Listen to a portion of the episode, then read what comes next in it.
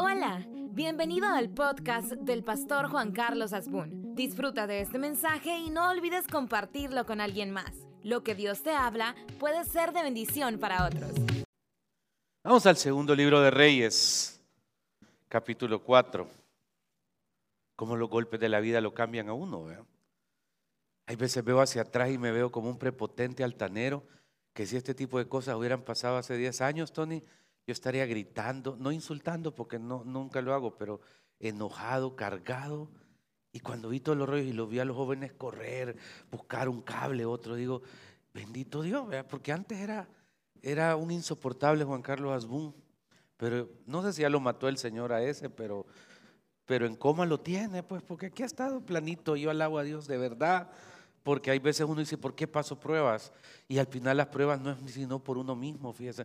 Y el que las termina agradeciendo es uno. Así se lo digo, Silvia, de verdad, uno es. Dice la palabra de Dios en segundo libro de Reyes, capítulo número 4. Aconteció también que un día pasaba Eliseo por Sunem, 4.8, perdón. Segundo Reyes 4.8. Aconteció también que un día pasaba Eliseo por Sunem. Y había, una, había allí una mujer importante que le invitaba insistentemente a que comiese. Y cuando él pasaba por ahí, venía a la casa de ella a comer y ella dijo a su marido, he aquí ahora yo entiendo que este que siempre pasa por nuestra casa es varón santo de Dios. Yo te ruego que hagamos un pequeño aposento de paredes y pongamos allí cama, mesa, silla y candelero para que cuando Él viniere a nosotros se quede en Él. Padre, háblenos en esta hora, enséñanos lo que tienes para nosotros, en el nombre de Jesús. Amén. Fíjense que Eliseo es de los profetas más extraños en cuanto a personalidad junto con Elías. Es huraño quizá. Hay escenas donde usted encuentra que Eliseo es hasta maleducado, porque llega el general del ejército sirio, Naamán, y no tiene el menor ser, eh, cultura protocolaria. Hay unos muchachos que se burlan de su calvicie y lo que él hace es casi condenarlos. Créame que no es la persona que usted le agradaría conocer. Pero esta es una de las pocas veces donde yo veo a Eliseo atendiendo y aceptando atención. La enseñanza nos va a llevar a varias cosas. La primera, tratar de entender eh, la bendición de ser siervo de Dios o de ser creyente. La segunda, la impotencia que muchas veces sentimos los hombres y mujeres que servimos a Dios hacia realidades que no podemos manejar. La tercera es tratar de vernos que las crisis siempre son para fortalecernos en fe y en carácter. Aquí encontramos dos personajes. El hombre tenía ministerio, viajaba, iba, venía. Y aparece en escena una mujer que si la Biblia dice que era importante, es porque era importante. Pastor, ¿y quién es alguien importante? Y alguien importante. Pastor, ¿y quién es alguien? O sea, que la Biblia hace acepción de personas. Lo siento, hay gente más importante que otra, punto.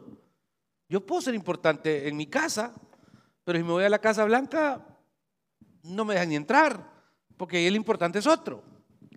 Entonces, cada quien debe ubicar ese sentido de, de ver hacia atrás y ver hacia abajo y ver hacia arriba con respeto a ambos lados. Porque tanto respeto merece a alguien que está bajo usted en un sentido humano, cultural, social, como alguien que está ahí arriba. Pues. Estamos aquí, ¿están entendiendo? Vaya, ok. Entonces, la prepotencia es lo único que no, no lo, sale, porque Dios mira de lejos al altivo. Y ahí sí que ya, ya se acabó. Pero entonces, de repente, Eliseo, que rechaza en los capítulos siguientes a el general del ejército sirio, recibe la atención de una mujer que también es importante entender, hermano, el sesgo que existe. Hay muchos de ustedes que se infartan si yo me reúno con mujeres a platicar. Y claro que lo hago en mi rol pastoral. común, es muy común que yo esté sentado en una pizza hut, sentado en un pollo campero, sentado platicando de asuntos de la vida de la persona. Y yo no, tal vez el que las debe las teme, ¿vea? pero en ese sentido yo me siento bien tranquilo alrededor de eso. Pero en ese tiempo era pecado mortal. Acuérdese que la mujer en el judaísmo viene a ser casi un instrumento de reproducción. No lo digo yo, ahí está. Feo, sí, feo, porque en el pensamiento actual yo tengo cuatro hijas. Pues. Yo no quiero que sean vistas como objetos sexuales o no. Me gusta que piensen, que se desarrollen, que crezcan espiritualmente. Y creo que el Nuevo Testamento y Jesucristo dio esa brecha a la mujer. Las iglesias deben de entender que gracias a Cristo, que se interpreta de manera distinta eh, su posición en una iglesia. Nunca habían entrado a una iglesia ni a, ningún lugar. Cristo es el que comenzó, Cristo interactuó con una mujer que se llama la, la, samaritana, por ejemplo. Ese, ese bestial, ese, ese, esa plática. Pero mm, aquí es donde veo, hermano, que es primero, que es primero la ley, los preceptos o la humanidad. La humanidad. Le puedo dar otro ejemplo, ya vamos a aterrizar ahí. Estoy en Israel, Shabbat. Es horrible estar en Shabbat, es hostil, aburrido. ¿Me entiende por qué? Porque, pues sí, porque nadie hace nada. Incluso el elevador, si a uno lo dejan en el edificio del hotel del piso 17, como nadie hace nada, el elevador queda directo. Piso 1, piso 2, piso 3, piso 4, y si estoy en el 17, y es piso por, para que nadie apriete el botoncito, pa, pa, y de repente llego al piso 17 donde está mi cuarto. Y en eso me habla una hermana y me dice, mire pastor, fíjese que aquí dejó eh, el lapicero. Te puedes imaginar, piso 1, piso 2, piso 3, horrible. Pero, aunque nadie hace nada, si a usted le da un infarto, por ejemplo, estando en Tierra Santa, en Shabbat, la humanidad es anterior a los preceptos. Adiós Shabbat. No, yo no lo puedo atender porque es día de reposo. O sea, las ambulancias se meten. O sea, ellos tienen bien claro de que no puede haber rechazo al principio humano. Y en el caso de Eliseo, aquí encuentro lo mismo, porque el precepto yo no me voy a mezclar con usted porque es mujer. Pero de repente hay algo importante que hace que él tenga algo que es un vínculo, porque dice que aconteció después que también que un día pasaba Eliseo por Sunem y había ahí una mujer importante que le invitaba, y fíjese esta palabra que me encanta, insistentemente a que comiese y cuando él pasaba por ahí venía a la casa a comer. No, es, es poderoso esto, porque se abre una brecha y de repente encuentro como que Eliseo, que es bien ermitaño, establece un vínculo. Hacer amigos para un pastor es difícil. Porque en cualquier cosa le quitan, le ponen, le hacen, o sea, uno de plano, es, difícil. Créanme que, es complicado muchas veces. Cualquier cosa que uno diga, haga, puede ser usada en su contra para siempre o sobreargumentada. Entonces, entiendo el ermitañismo. Pero también estoy bien claro, hermano, que, eh, que aquí se hace. Y entonces trasciende algo bien importante. Porque ella en el versículo 9 le dice a su marido, ahora yo entiendo que este que siempre pasa por nuestra casa es varón santo de Dios. Hay testimonio. A través del vínculo, a mí me parece hermoso que ella dice, ahora entiendo. Ah, o sea que eh, ella aquí ahora yo entiendo. Antes no lo entendía. ¿Qué hace que uno, que usted tenga testimonio? Yo soy evangélico porque ando con la mantelina. Yo soy evangélico porque ando con la Biblia. Yo soy evangélico porque ando con la falda hasta el tobillo, así tipo hermana Patti plisada. Yo soy evangélico por esto o aquello. No. Yo detesto que ustedes digan malas palabras. Lo detesto. Detesto que ocupen la P, la H, toda esa suavidad. No tienen por qué. Digo, qué poco testigo. ¿Cómo va a invitar a alguien a la iglesia el domingo si el jueves estás hablando soezmente con, con alguien? Es que así soy, así es el coloquio. No. Debería de ser una persona que ni en los negocios, ni en el ámbito social, ni en el trabajo, ni en la familia, peor, tus hijos jamás te deberían oír una mala palabra. Jamás. Y entonces Cuando de repente, hermano, encontrás eh, este planteamiento es porque ella sus dudas la tenía. Pero cuando eh, usted ve esta frase, ahora entiendo, ah, ahí hay algo bien importante. Porque muchas veces no tenés que andar diciendo, sino los frutos son los que te dan a conocer y los frutos son los que te abren las puertas y los frutos son los que hacen que las bendiciones sobre tu vida sucedan. Y entonces ella llega a una resolución, porque él no le pide la casa, él no le pide nada. Ella le dice al marido algo que es bien importante y es, te ruego que hagamos un pequeño aposento de paredes. Y fíjese que hay algo bien bonito porque le pone detalles y pongamos ahí, dice, si ponemos los textos, se lo voy a agradecer chicos, porfa, si ya se arregló, y pongamos ahí cama, mesa, silla y candelero, para que cuando Él viniera a nosotros se quede en Él. Aquí hay algo bien interesante, hermano. Eh, yo puedo tener mis opiniones sobre ciertos pastores, pero nunca oír contra uno levantar mi boca contra un ungido de Dios, ah, ah, yo no me quiero salar. Soy respetuoso de quien piensa, opina, contraopina, pero si usted me observa cuando me hacen comentarios de ciertas cosas, yo lo río ah, así. Yo no ni siquiera opino, ni siquiera articulo. Porque, porque algo que es bien importante, hermano, es entender que es necesario no perder el respeto a la perspectiva religiosa. El humanismo es tan grande en este tiempo que hemos sustituido la iglesia por ministerios paralelos. Los ministerios paralelos son una bendición, pero nunca deben sustituir la iglesia. ¿Ok? Hemos sustituido speakers, coaches, ballenas, lo que usted quiera, por pastores. En los, los cinco ministerios son los cinco ministerios. Apóstoles, profetas, maestros, evangelistas y, a ver, apóstoles, maestros, pastores, evangelistas y, exactamente, son los cinco ministerios. Y entonces, algo que es bien importante ubicar en este texto es que la señora, aunque es bien importante que el texto lo dice, decidió si le iba a hacer algo a, a Eliseo, no lo iba a hacer de manera simple lo iba a honrar. Diga en voz alta, honrar. ¿Qué significa honrar para usted? No me conteste. ¿Por qué, hermano? Porque la palabra honra no es, eh, no es hacer las cosas a medias.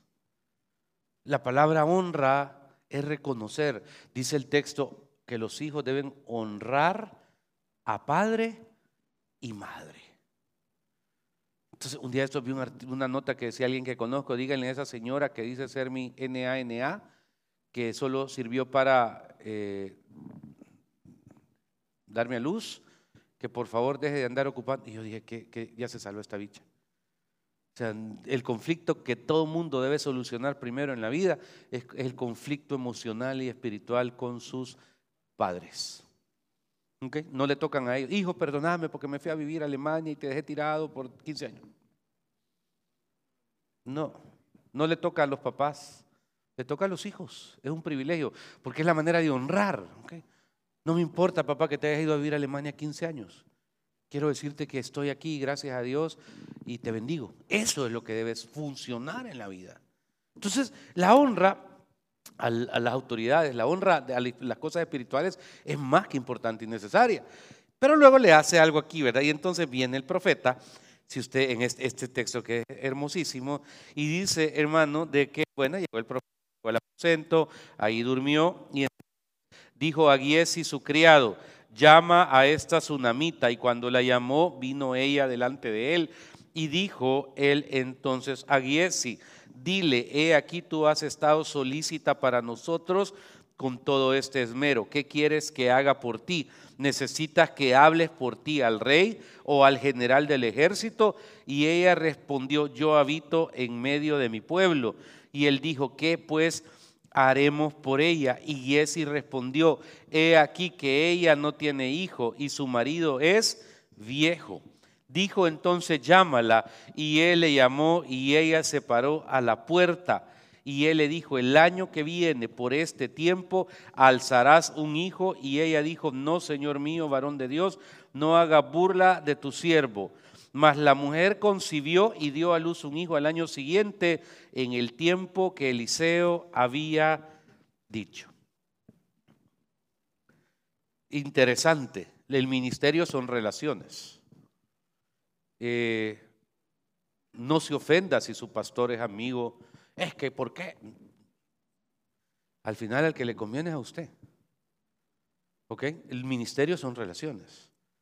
Eh, y creo de que un, yo, por ejemplo, cuando, cuando voy a, ciudades, ¿verdad? Les digo, ah, busquen al alcalde.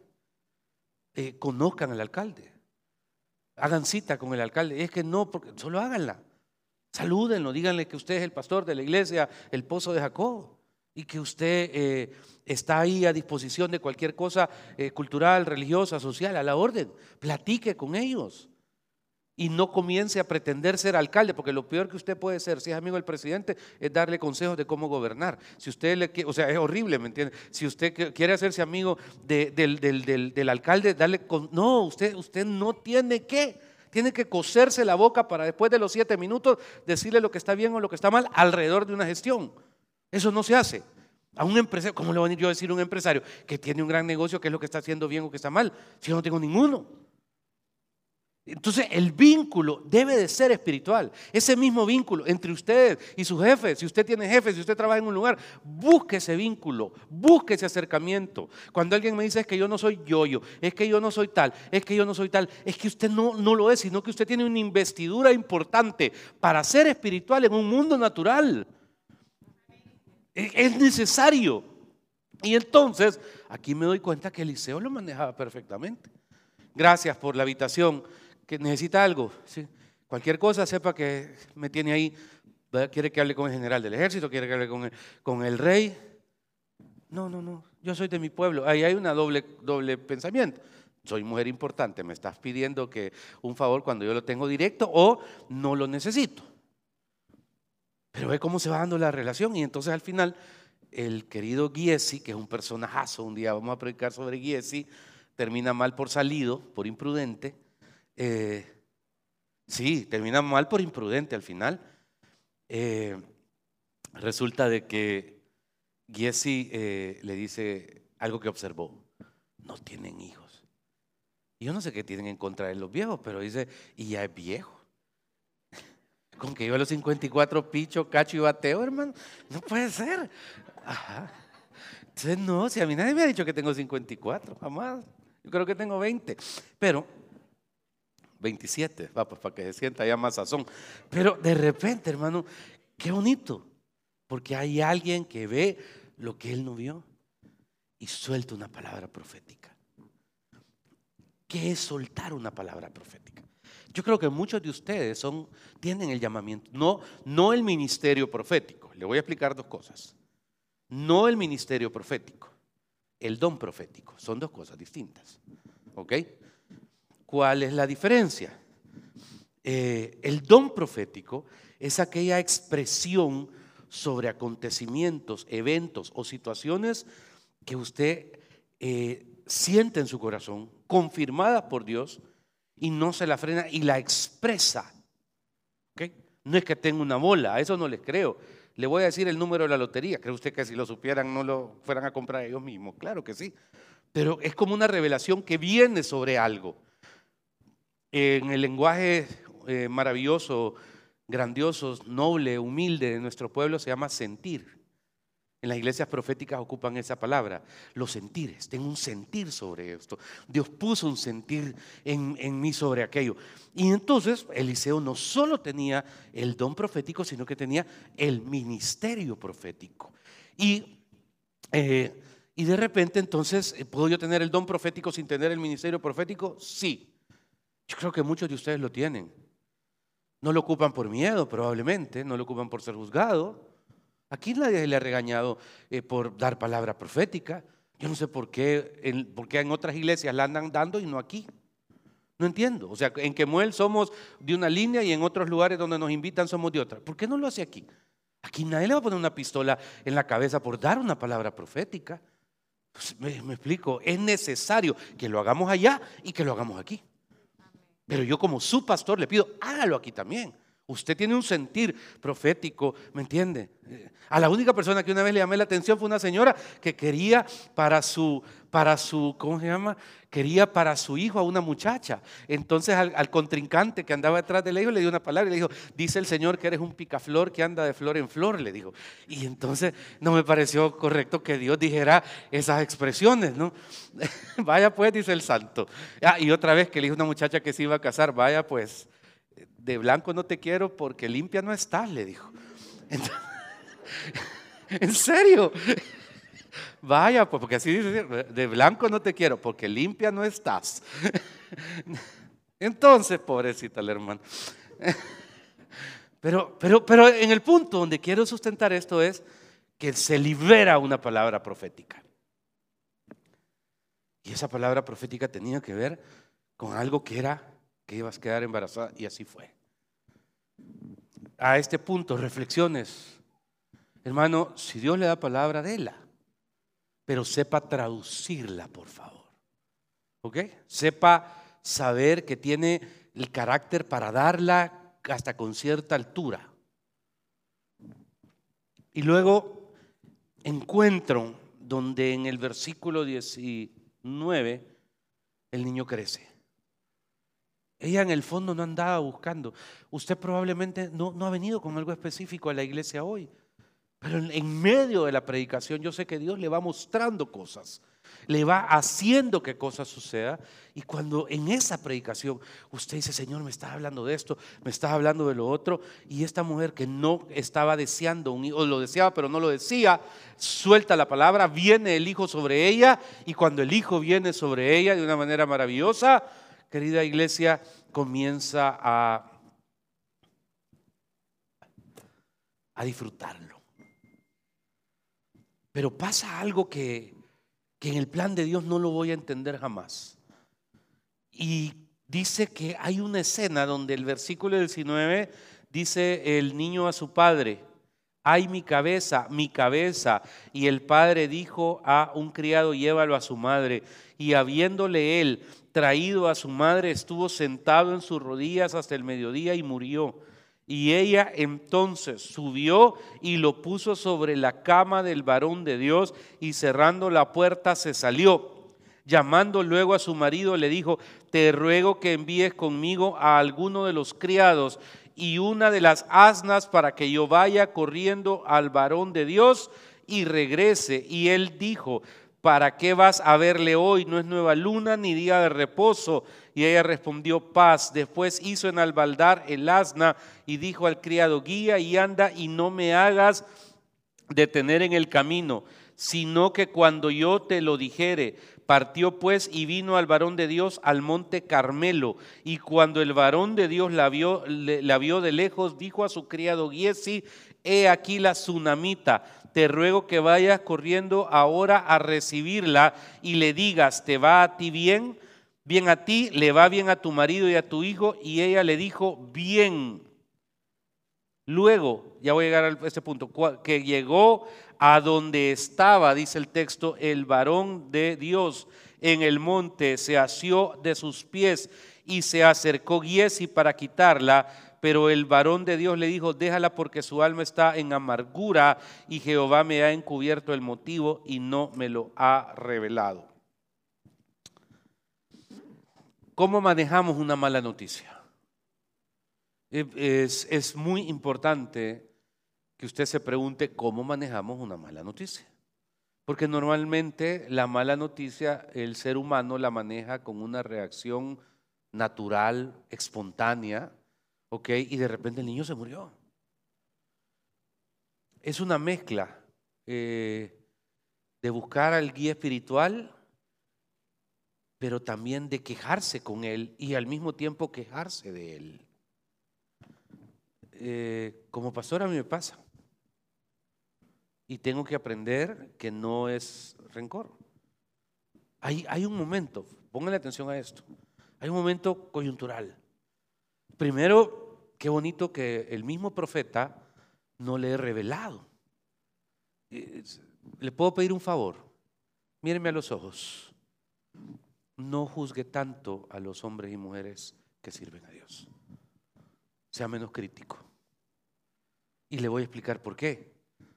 Porque aquí veo al gran Eliseo que en algún momento da la palabra que está embarazada, pero después, hermano, lo saluda. ¿Qué tal el niño? Cualquiera diría falso profeta. Cualquiera diría. ¿Y, que dice que es profeta? ¿No le mostró el Señor? No. Yo siempre le digo, bola de cristal yo no tengo, perdonen. Yo soy profeta de vivencias. Comience a coquetear con una chamaquita que no es su mujer. Yo sé, como profeta de vivencias, que usted ha la codicia en su mente y que eso se llama adulterio. Y la consecuencia del adulterio. Hmm, ese profeta soy yo. Pero no me revela todas las cosas, ni al más agudo profeta que pueda haber. Y entonces, hermano, eh, me encanta que Dios no le reveló al hombre lo que tenía que, lo que debía hacer. Pero, ¿qué hace la mujer? Primero lo busca a él. Pero en ese jueguito de buscarlo a él es para desahogarse con él, ¿correcto? Es para quejarse con él, pero al mismo tiempo es para quejarse de él. Y cuando hablo con pastores jóvenes les digo, tienen que estar acostumbrados que muchas veces el comentario, la opinión sobre la iglesia, sobre el ministerio, sobre todo, al final puede llegar a ser una queja. Y es natural y, no hay que contradecir eso. Es necesario ese feedback. Y entonces cuando la mujer se tira en el hombro, en, en, la pierna, y el otro la quiere quitar, le dice, tranquila, está llena de amargura. Hasta ahí no le había sido revelado absolutamente nada de lo que estaba por acontecer, de lo que estaba aconteciendo. Porque le dice, su alma está en amargura y Jehová me ha encubierto el motivo y no me lo ha revelado. Y ella dijo, aquí viene la queja, pedí yo hijo a mi Señor, no dije yo que no te burlases de mí. Es un reclamo. ¿Es correcto? Ok. Ahora, la lección no está en cómo recibir un reclamo, la lección está en cómo responder usted y que usted tenga la elegancia, la sabiduría para saber responder a un reclamo a usted sobre algo. No es desahogándose con otros, no es hablando mal de quien lo daña, no es quejándose con otros para debilitar el argumento de alguien con el cual hay choque. Eso no se hace. Vea lo que sucede aquí. Y entonces, hermano, entonces dijo el aguiesi, ciñe tus lomos, toma mi báculo en tu mano y ve, y si alguno te encontrare, no lo saludes, y si alguno te saludare, no le respondas, y pondrás mi báculo sobre el rostro del niño. Y dijo la madre del niño, vive Jehová y ve tu alma que no te dejaré. Él entonces se levantó y la siguió, y Giesi había ido delante de ellos y había puesto el báculo sobre el rostro del niño pero no tenía voz ni sentido, y así se había vuelto, dice, eh, para encontrar a Eliseo y se lo declaró diciendo, el niño no despierta. Y viendo Eliseo, ha venido Eliseo a la casa, he aquí que el niño estaba muerto, tendido sobre la cama, y entrando él entonces cerró la puerta tras ambos y oró a Jehová. Y después subió y se tendió sobre el niño poniendo su boca sobre la boca de él y sus ojos sobre sus ojos y sus manos sobre las manos suyas y se tendió sobre él y el cuerpo del niño oh, entró en calor. Hermano, si usted me pregunta, para mí algo bien difícil es manejar cuando alguno de ustedes pierde un familiar. Eh, yo le llamo impotencia. En este momento tengo una persona que hace un mes jovial y perfecta y ahorita está en la UCI del Seguro Social. Esa mujer es un ángel para mí. Y en un mes, metástasis.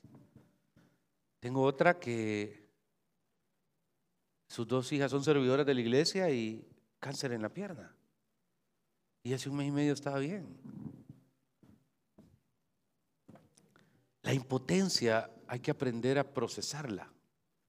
Porque, porque aquí veo impotencia al principio de Eliseo. ¿Eh? Como uno dice, ¿por qué, Señor? O sea, ¿creo en la sanidad divina? Por supuesto que creo en la sanidad divina. Ayer me habló un hermano para contarme testimonio que su padre había sanado. Y yo tengo ese conflicto porque uno sí, porque uno no. ¿Qué, hace que sobre alguien eh, la enfermedad retroceda y se pudra la enfermedad y desaparezca? ¿Y qué hace que otro, la enfermedad, sea eh, que lleve al destino del deceso de un ser que amamos? Y al final yo no peleo con la voluntad de Dios. Hace mucho ya dejé de pelear con esa voluntad, aunque hay veces no la entiendo. Sin embargo, aquí encuentro cómo eh, este hombre aguantaba. Es un, acto profético ponerse sobre un cuerpo de un niño y soplarle y todo. Y, y hay veces digo, Señor, ¿será que eso es lo que me ha hecho falta? Porque, porque es valentía. Es creerle a Dios sobre la materia, sobre el soplo de vida y de repente hay un sentido de, potencia espiritual. quizás lo que le quiero predicar a usted, de no rendirse, de perseverar. Porque la potencia espiritual es tan necesaria para poder permanecer. Se lo dije la semana pasada, admiro a quienes le dan más énfasis al ser, no, admiro a quienes le dan más énfasis al deber que al ser. Porque en el deber, deber espirituales sobre todo, Porque en el deber espiritual está la constancia, la constancia, la constancia, la constancia.